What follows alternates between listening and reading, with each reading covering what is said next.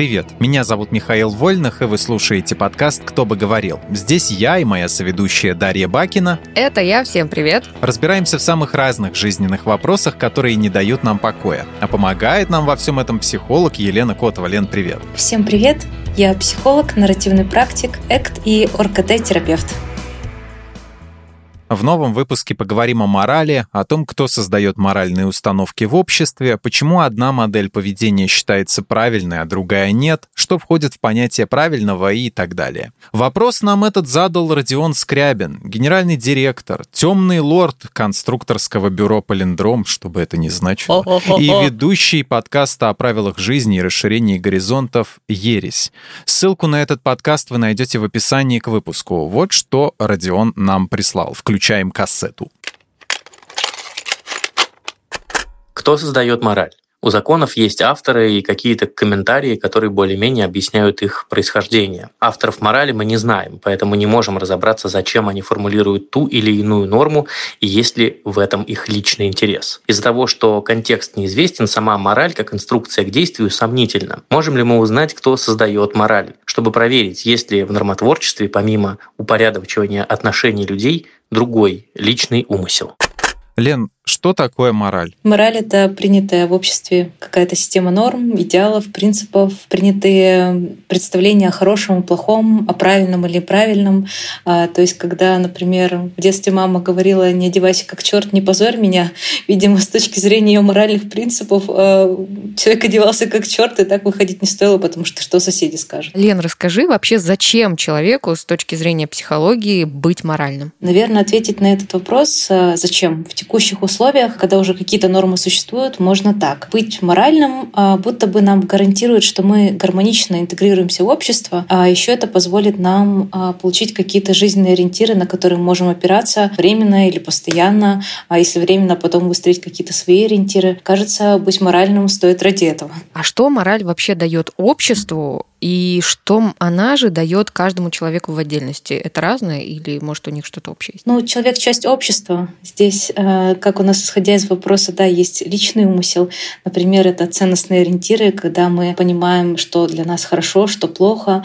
А может быть, что вообще в целом в мире хорошо и плохо, опять-таки, через нашу призму. Но мораль — это такая штука, которая регулирует общество, помогает ему саморегулироваться, потому что в какой-то момент люди сами способны к тому, чтобы свои отношения как-то привести в норму, принятую норму. Помогает нам выращивать а, ориентиры личности, которые, про которые я уже говорила.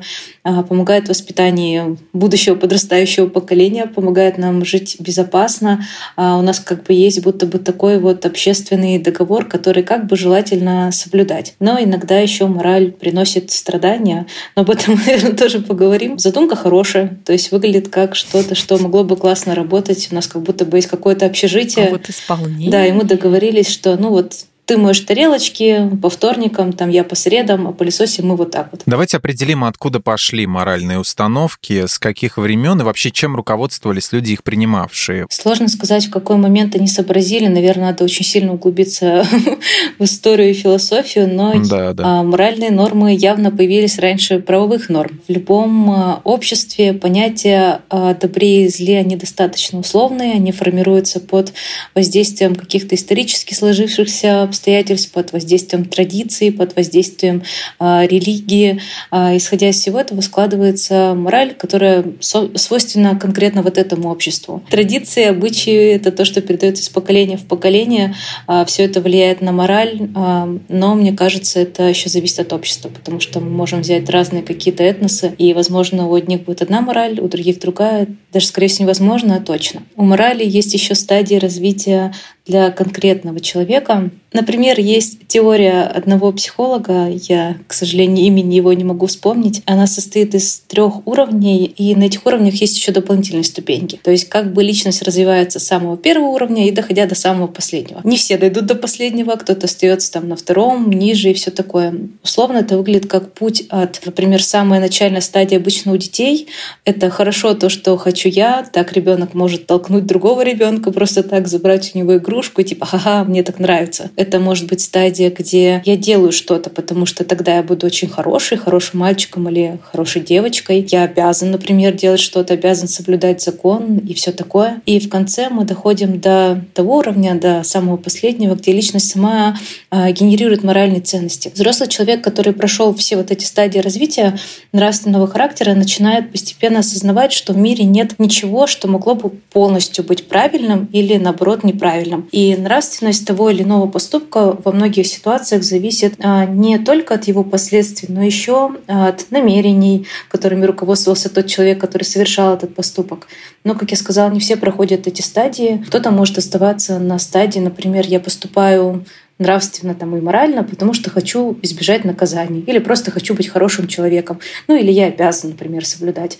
Просто в какой-то момент э, развитие доходит до того уровня, где человек сам формирует свою мораль, свои моральные ценности. Ну ты вот говоришь, что ну не всегда человек до этого уровня доходит, а по каким причинам? То есть это заболевание или просто мне так норм? Я не думаю, что это э, заболевание. Возможно, что-то личное на это влияет. Мне сложно сказать, почему кто-то до этого доходит, кто-то не доходит, кто-то, возможно, даже не задается таким вопросом, для него это не важно. Ну, сложно. Мне кажется, это что-то про то, как устроена, в принципе, сама личность. Но я, наверное, затрудняюсь тут ответить может быть, с какими-то когнитивными функциями связано. Вот, Лен, всех с детства учат одним и тем же моральным нормам. Не обижай слабых, уважай старших, будь честным и так далее. И вот мне кажется, что это так просто. Соблюдай правила, как на дороге. Переходи по пешеходному переходу на зеленый, остановись на красный и не перебегай в неположенном месте. То есть э, в таком случае риск попасть под машину не исчезнет, конечно, но сильно снизится. И мне кажется, что точно так же и с моралью. То есть будь взаимовежлив, гады, конечно, будут все равно встречаться, но гораздо реже реже. И вопрос такой, что не так с правилами и законами? Почему нам так тяжело следовать им? Или проблема не в правилах, а именно в людях? А, обычно люди пытаются совмещать два противоположных поведенческих паттерна. С одной стороны, мы стараемся вести себя так, что мы такие хорошие, классные, нам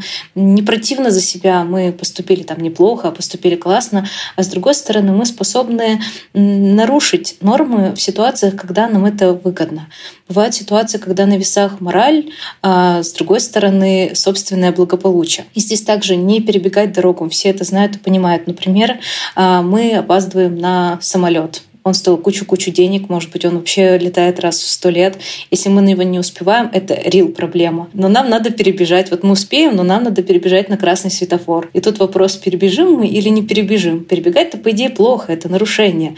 Но вот с другой стороны появляется вот это собственное благополучие, где мы взвешиваем, мы можем там принять то или другое решение. Кто-то перебежит, кто-то не перебежит. Или, например, мы нашли на улице кошелек, может быть, даже видели, у кого он упал, но, допустим, у нас в самих финансово тяжелая ситуация. У нас есть выбор выбор а дать его человеку, либо оставить его у себя и подумать, о, я могу купить на эти деньги то-то, то-то, то-то, еще что-нибудь еще. Поэтому каждый раз это какой-то такой выбор. Кто-то выбирает действовать так, кто-то выбирает действовать а, иначе. Что не так с нормами, которые могут быть просто приняты в обществе, как будто какие-то такие где-то выписаны, но на самом деле нет. Нормы могут причинять нам страдания, и моральное поведение само по себе может быть целью, которая оправдывает средства. Например, недавно видела видео, где мужчина ударил девушку groupe по лицу, по-моему, а, за то, что она бегала на улице в шортах. То есть она вышла на пробежку, mm-hmm. у нее были mm-hmm. шорты как шорты, но по его моральным, видимо, принципам это выглядело как, ну, девушка не должна так выглядеть, это какой-то, наверное, ужасный позор. Сама по себе а, мораль стала целью действия и оправдывает любые средства. То есть можно было бы даже ударить человека, настолько она нарушила эту мораль. И вот это, кажется, проблема. Важный вопрос про современное законотворчество. Всегда ли должен быть баланс личной выгоды и общественных интересов, или должны быть только общественные интересы? И если их не будет, то не возмутятся ли те, кому запретили вот извлекать профит из законов и лазеек в них? Для конкретного человека, который не наделен властью принимать законы, наверное, это так и есть баланс э, и такой разумный компромисс между какими-то высокими идеями, там, не знаю, ценностями, э, что правильно и неправильно, реальном мире и какой-то реальной жизнью, когда это просто обычная жизнь. Мораль, вероятно, корректируется. На мой взгляд, мораль должна становиться помощником для людей, сделать их жизнь безопасней, более упорядоченной, а не быть инструментом давления или манипуляций. Но опять же, это вопрос ультрасложный. На словах это звучит все мило и хорошо, но не всегда получается так в реальной жизни. Мораль может быть прекрасным э, источником таких э, манипуляций, когда кто-то, например, не разведется с человеком, потому что в религии запрещены разводы, а хотя человек может очень плохо относиться к тому человеку, который хочет развестись. А, тут такая э, история, что не всегда мораль выступает помощником, к сожалению, и да, иногда личные интересы реализуются через нее. А может ли человек вообще в какой-то момент понять, что вот его моральные какие-то принципы, какие-то его установки, ну вот больше ему не близки? Почему это может случиться? Вот ты привела пример с тем, что там человек хочет развестись, но какие-то религиозные установки ему не дают это сделать. Я думаю, что здесь как минимум есть несколько случаев, когда эти нормы могут пересмотреться. Например, человек в какой-то момент получает больше страданий от того, что взял за правило, чем чего-то хорошего. То есть если раз за разом что-то плохое происходит с тобой из-за того, что ты вот из-за каких-то моральных норм здесь держишься, например, в этом браке или что-то такое, то кажется терпение не железное. То есть какой-то какой-то момент, наверное, дойдет до того, что эти нормы подставятся под сомнение. Так ли они хороши, если они приносят столько переживаний? Но тем не менее мы знаем, что есть те нормы, которые несутся как, ну, как смысл страдания. То есть э, смысл пострадать и, и, и такой вот твой удел человек. Такое тоже есть, и некоторые люди это правда переносят. И кажется, еще есть вариант, когда мы говорили вот про это развитие личности, когда человек э, взрослеет, растет, он получает разный опыт, меняется его мышление, и он видит, что то, что было ему важно важно раньше, то, на что он опирался, кажется, теперь под текущую жизнь как-то не очень подходит. И он может выбрать для себя что-то новое, он может для себя э, сгенерировать какие-то новые моральные нормы, где, например, мне нельзя разводиться, а можно разводиться, если ты тут несчастлив, ничего страшного с тобой из-за этого не случится. Я недавно в аэропорту видела сцену. В очереди на регистрацию девушка стоит, пьяная, еле стоит, ноги заплетаются, спотыкается, но стоит отметить, что она не шумит, не матерится и вообще никаких э, не доставляет неудобств окружающим.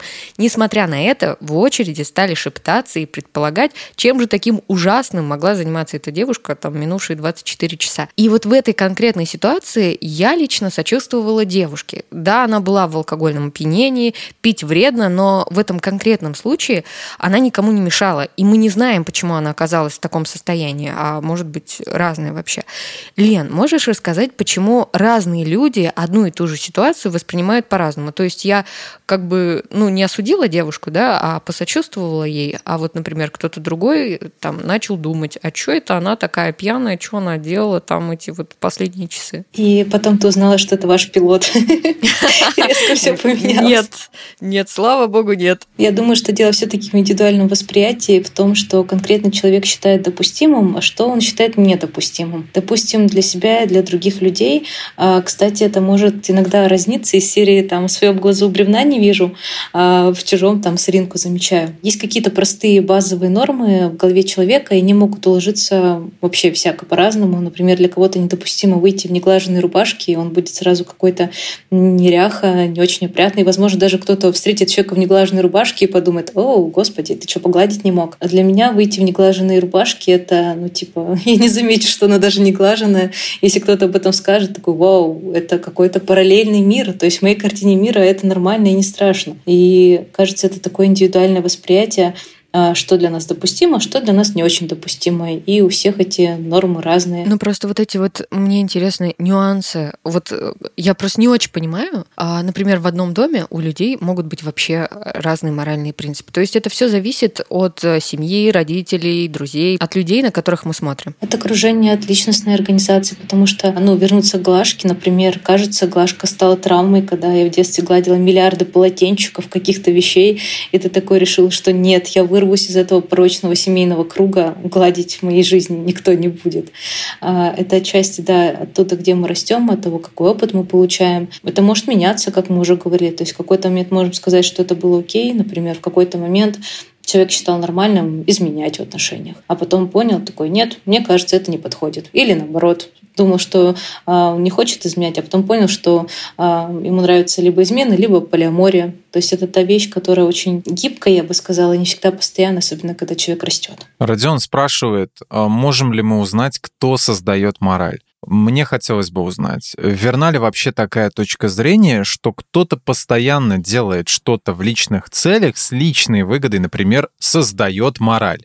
А, допустим, вот тайное сообщество собирается где-нибудь на конспиративной квартире и готовит там заговоры с личной выгодой. Ну да, такое происходило и происходит, может быть, сейчас даже, а, но так обычно делаются штучные временные вещи, там, вроде революции, госпереворотов и так далее. А долговечные темы, типа свода правил и законов, которые принимают пусть и не на конспиративных квартирах, а так не работают, просто потому что они долго не протянут. Вот верна ли эта теория или это все теория заговора? Кто-то наверняка вмешивается в жизни других людей исключительно в личных целях. Это обычно люди, которые наделены хоть какой-то властью на жизнь этих людей потому что иначе ну, вмешаться сложно на самом деле. Мы видим это по ситуациям в мире. Люди могут заниматься обманом, самообманом даже, иногда сами в это очень веря, призывая других ориентироваться на моральные ценности, которые не являются конечной целью. То есть тут не совсем та цель преследуется, что вы заживете счастливо и хорошо. Она может быть правда другой, она может быть правда личной. Не все действия, которые делаются под флагом морали, направлены на добро и какую-то справедливость в мире. Да, это так. То есть личные какие-то вещи наверняка присутствовали на всех этапах, когда человек задумался о морали.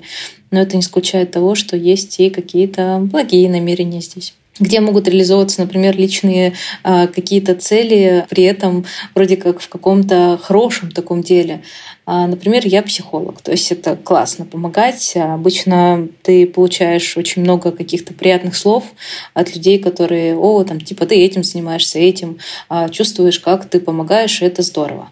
Но при этом сугубо лично это просто приятно. То есть приятно помогать, приятно мочь влиять на какие-то значимые процессы в жизни людей, помогать им жить ту жизнь, которую хочется. И это тупо мое личное. То есть это помогает да, другим людям, но а, кажется, у этого есть прям такая цель, которая вот моя-моя. То есть без нее, наверное, бы а, такого большого альтруизма не было. Того, что я помогаю, я тоже чувствую себя лучше. Это вот а, та часть, где ну, мне самой прикольно. Это твоя выгода? Да, это моя выгода. То есть можно было бы заниматься спасательством каким-нибудь, там, не знаю, подбирать бомжей с улицы или что-нибудь еще. А можно было бы спасательство реализовать вот так вот в адаптивной такой норме, и при этом, а, да, это такая личная выгода. Так интересно, я сейчас задумалась, что я стараюсь быть вежливой, тоже, наверное, из-за личной выгоды, потому что мне приятно видеть э, улыбку в ответ на мою улыбку. Ну, то есть, если я буду грубой, то, наверное, я увижу грубость, мне так кажется. Хотя в последнее время я реально вам говорю, у меня какие-то просто плеяда негативщиков встречает.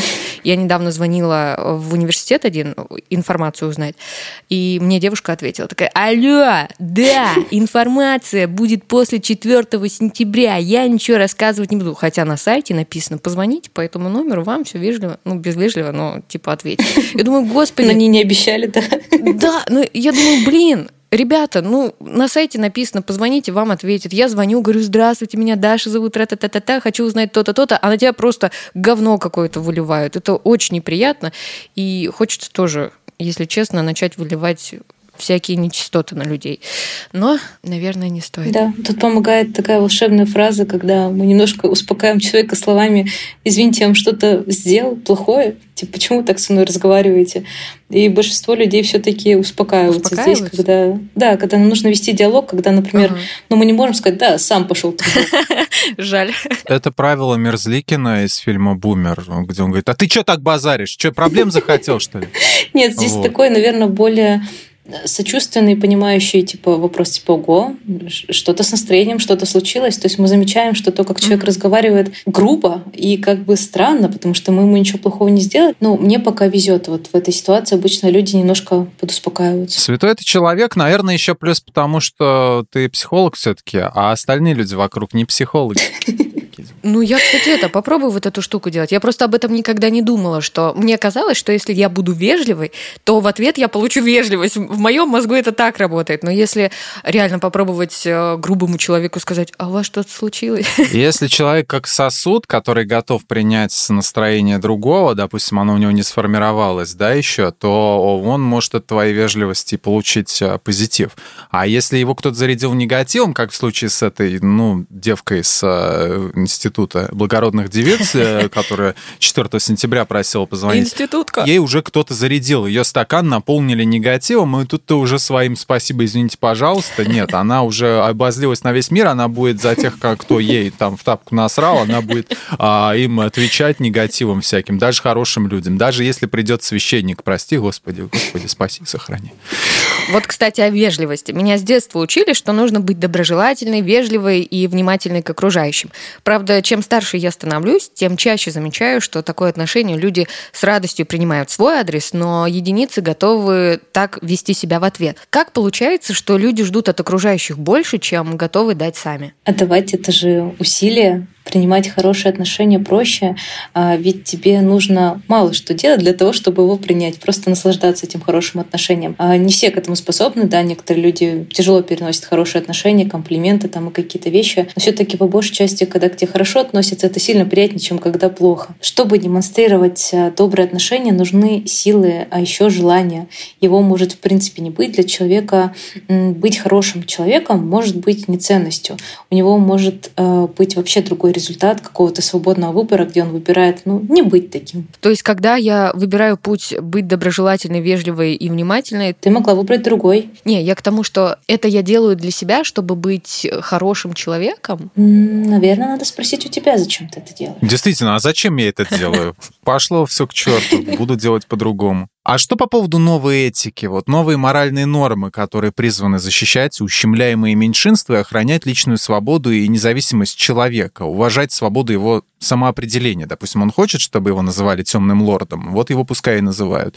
Это, в принципе-то, все хорошо и правильно, но почему вот общество в штыки воспринимает эту новую этику, допустим, да, ну, даже не хотят автор, а, авторов жен, женщин, которые просят их авторками называть, так называть и говорят, типа, феминитивы, ха-ха, это плохо. Хотя человек просто просит себя так называть, ну, по мне, так это как, как человек себя назовет, так и назовет, да? Какая разница? Что, что с ней не так, почему, почему народ так против всего этого? Да, кажется, тут простой ответ, что с ней все так, а, просто она новая, и нужно время, чтобы это стало такой адаптировалась. Да, стало нормой, действительно нормой. Нужно как можно чаще показывать людям а, то, что мы хотим превратить в норму. А, когда что-то становится привычным, мы начинаем к этому получше относиться, не воспринимать это в штыки, mm-hmm. это становится понятным, что это не какая-то угроза, не ужас, кошмар. Не пытаемся осудить или как-то это вылечить. У меня происходило похожее это даже то, что, наверное, о чем стыдно говорить. Я не очень а, раньше любила очень маленьких детей. То есть я сейчас не испытываю каких-то там очень таких больших теплых чувств, но раньше они мне прям не нравились. Брофист. Я абсолютно same То есть если где-то заходишь, например, в самолет, и там видишь младенца, ты такой сразу, о, нет, например, он будет кричать. Или заходишь в поезд, и там тоже будет младенец. А я до сих пор такой. Вот. Я, я тоже не радуюсь, когда он есть там, но я пытаюсь вроде как держать лицо и даже вроде к этому относиться адекватно, в плане того, что ну им нужно куда-то ехать, это нормально. Раньше это было как, ну мне прям очень не нравилось. Я ничего плохого не делала, естественно, не била детей, не унижала мам, а, но я чувствовала как, какую-то большую злость на это все. Типа, зачем? Зачем вы это все делаете? Если нужно было кормление ребенка, мне тоже это не нравилось. Почему вы тут кормите его? Это же ну, зачем? Не надо. В какой-то момент я прочитала тред про кормление младенцев в Твиттере, а, в сети X, теперь уже вроде как, а, очень большой, рассказывающий про то, как это все устроено, почему младенцам нужно есть вот именно в этот момент, как все выглядит со стороны мамы и поняла, что у меня пропала эта злость. Я теперь их прекрасно понимаю. Я теперь даже хочу где-то помогать, если я смогу помочь, если там я вижу, что девушке там дискомфортно, а она там, не знаю, ей нужно придержать дверь или что-то такое. Мне хочется помочь, потому что я увидела эту сторону и поняла, что ну, теперь для меня это норма, даже если женщина будет кормить ребенка при мне. То есть я не буду из этого делать какое-то типа, боже, как так можно? Я увидела это, не хочу это видеть. А раньше было по-другому. То есть это то, про что я стала читать, то, чего стало появляться больше в моей жизни, жизни, я увидела такая, а, вон оно что. Им тоже оказывается дискомфортно, когда ребенок, например, орет, плачет, капризничает, что они тоже хотят провалиться под землю, потому что не могут его успокоить, например. Или что он захотел поесть, а вот негде его больше покормить.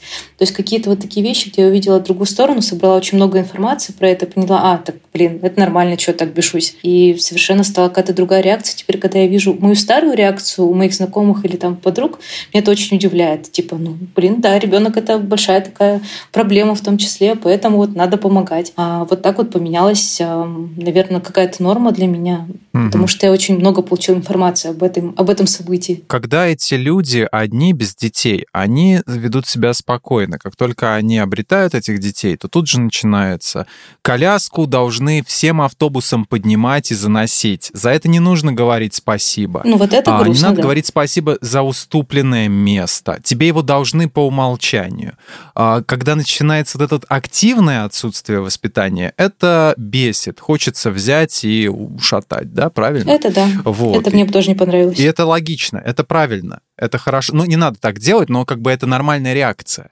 Вот. И перенастроить себя очень сложно бывает, и переучить просто, стиснув зубы, как-то мириться с чужим вот отсутствием вот, вот этих вот моральных э, э, вот этих каких-то определений, да, и почему вот это вот в обществе вообще возникла эта мораль, то, что все должны ну просто, не знаю, падать ниц перед вот этими вот, э, перед мамой с коляской. Я этого не понимаю. Да где кто падает? Мне кажется, вообще никто не падает. Я как посмотрю на... Мне чувство еще прилетит после ранеток еще одна у нас от, от, отколется аудитория, которая скажет, что я не прав. Но это нереально бесит, ну просто типа говорите спасибо, когда вам уступают место. Да, это приятно. Я здесь, наверное, согласна, что если это какая-то грубость или что-то такое, мне тоже не захочется делать. Но теперь, когда, видя растерянный взгляд, например, я нахожусь в больнице, там пришла сдавать кровь или что-нибудь такое, и там пришла мама с ребенком, и видно, что она растеряна, ей там надо отойти в туалет еще куда-то, она не знает, с кем его оставить, я могу сказать, оставляйте тут. Типа, мы с ним перекантуемся, если это ну, какой-то ребенок, который может без мамы находиться. И ее не видно неделю, две, три, и у тебя новый ребенок. Вот, это про эти ситуации, где человек не просит, а ну, ты видишь, что он растерян, и можешь предложить помощь, типа, ну, видно, что потеряно, как бы, и хочется как-то mm-hmm. здесь помочь. А те, которые говорят очень жестко и ультимативно, там, уступи, открой, должен, обязан, это неприятно, да, здесь хочется... Просто взглядом, просто взглядом, типа, смотрят на тебя, что стоишь, бери коляску, блин, поднимай, ты теперь новый батя мой. Вот. Ну, в смысле, муж, кто бы то ни было. Ну, вот тут у меня есть, короче, вам что сказать на поднять коляску. Просто я была в ситуации, когда я была в коляске в осознанном возрасте. Тогда настало время про перелом поговорить. Ну, короче, а вот прикинь, если бы тебе нужно было помочь человеку, который не в состоянии сам справиться с тем, что он не может зайти в автобус. Ну, ребенок же, по сути, это то же самое, нет? Ну, вот разве? Но ребенок-то сам за себя не просит, с ним постоянно родитель. Я не спорю, я бы тебя поднял бы и занес в автобус, да, и если бы у тебя там было «подайте на пропитание», ну, что угодно на коляске написано, я бы подал.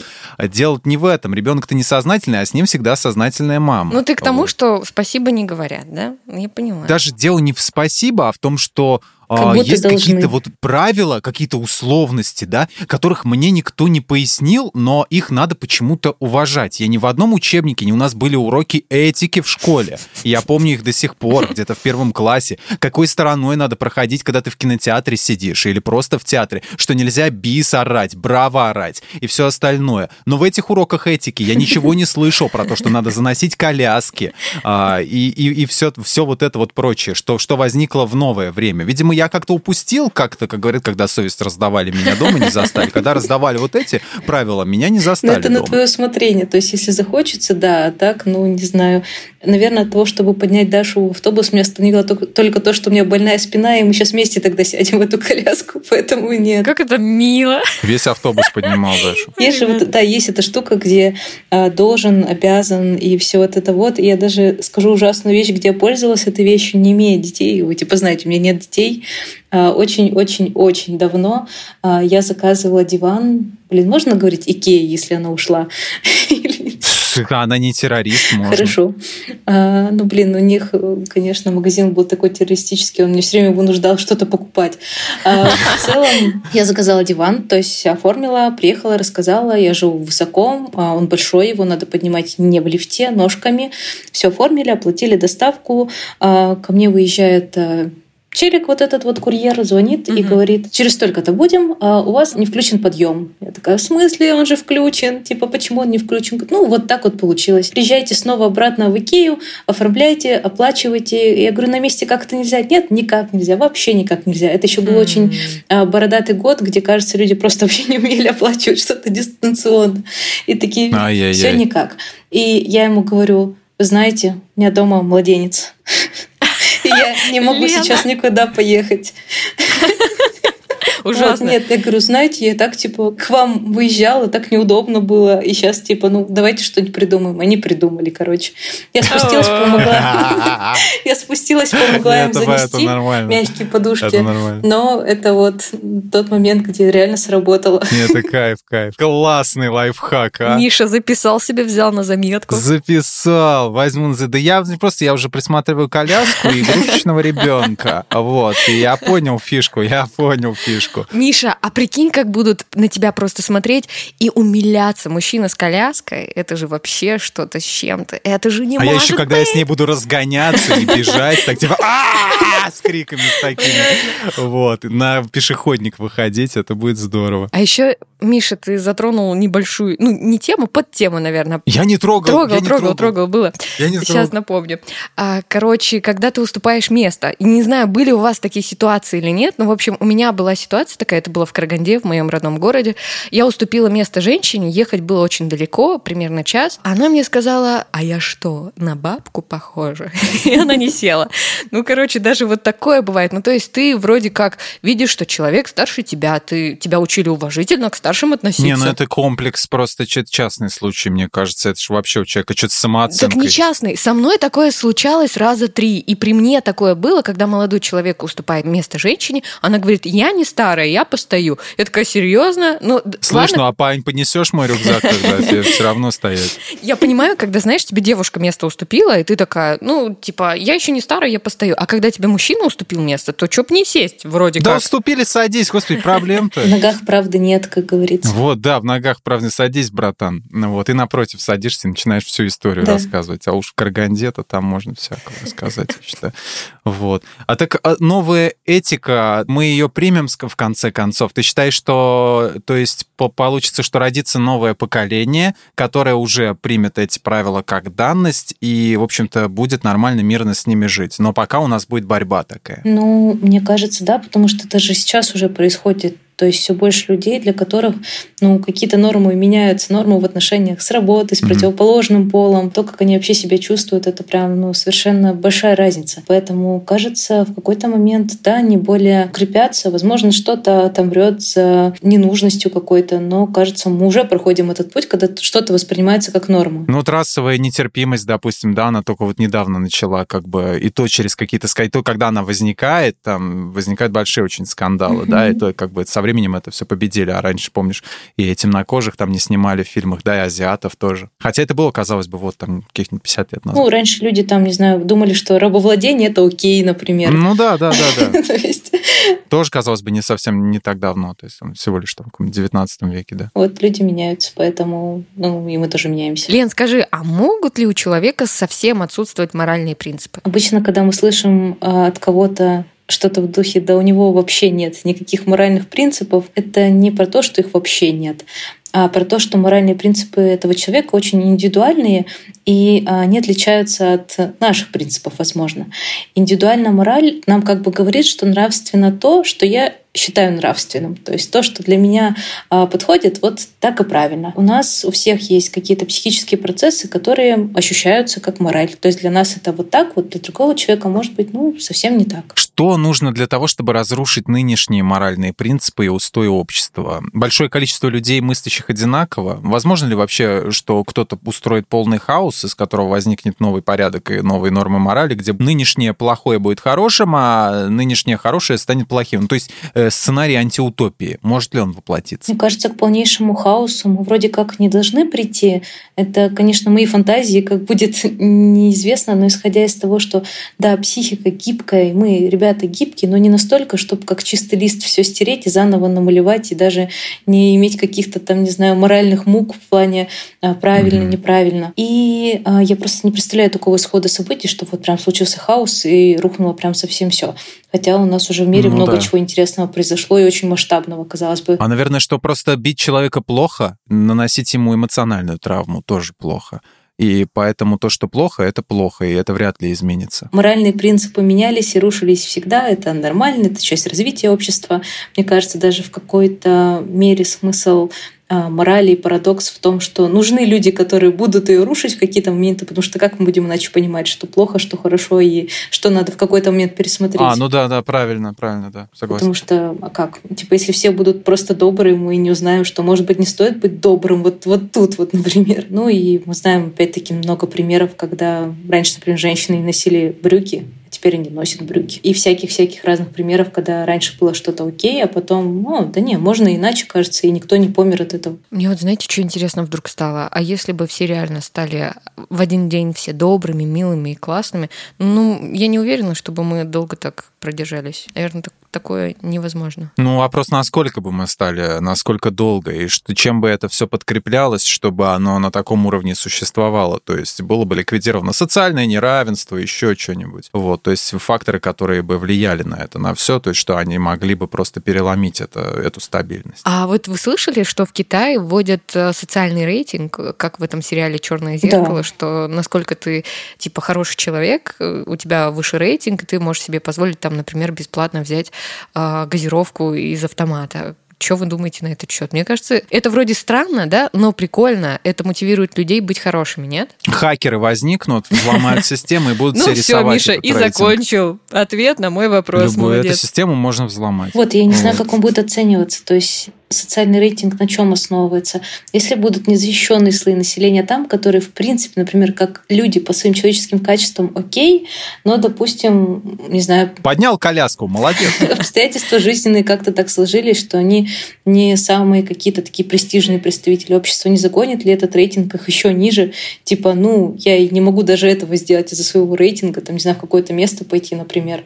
А, ну, и бог с ним, пойду еще хуже сделаю его. А в моей голове вот все так выглядело вот, а. так, что вот вот Миша поднял коляску, ему там 10 баллов начислили, он только пошел себе энергетик Пошел, взял. расплатил фикс прайс и снял, да, как бы минус 10 рублей. Но они, наверное, придумали, как это будет работать. Может быть, и есть там какое-то обоснование. Ничего, мы к следующему выпуску придумаем, представим план. Да мне, кажется, в следующем выпуске просто родимся в новом, в дивном новом мире. И всем газировка. Лен, спасибо тебе большое за эту продуктивную, интереснейшую беседу. Я предлагаю подвести небольшой итог и ответить на несколько вопросов. Кто создает мораль и кто может ее менять? Ее создают сами люди, и люди же способны вводить иные нормы. Людям, которые наделены а, какой-то значимостью большой и властью в плане влияния на других людей, это, естественно, дастся проще. Например, какой-то э, священнослужитель, э, шаман в каком-нибудь селе, где еще люди, там, допустим, очень такие традиционные ребята. У него, конечно, будет больше власти, где он может сказать, ну, будете делать вот так, это грех, так не делайте, например, все ему поверят. Если не подчиняться общепринятым нормам морали, можно стать изгоем общества? Мне кажется, такой шанс есть. Думаю, это зависит от самой нормы. То есть, что конкретно мы нарушили, насколько сильно, как часто, а, ну, есть шанс не вписаться в одно общество, но вписаться в другое, где эта норма становится, ну, нормой. Законы и выгоды людей, эти законы принимающих, это неразрывные вещи? Мне кажется, что, увы, это так, потому что сложно здесь откинуть свое личное, а, когда ты решаешь такие большие вопросики. Это был подкаст «Кто бы говорил». Большое спасибо всем, кто слушал этот выпуск. Мы благодарим Лену Котову за участие и эти советы. Отдельное спасибо Родиону Скрябину за аудиовопрос. Слушайте нас на всех удобных платформах, комментируйте, ставьте лайки и звездочки. Ну а мы с вами прощаемся. Всем пока. Пока. Пока. Пока-пока.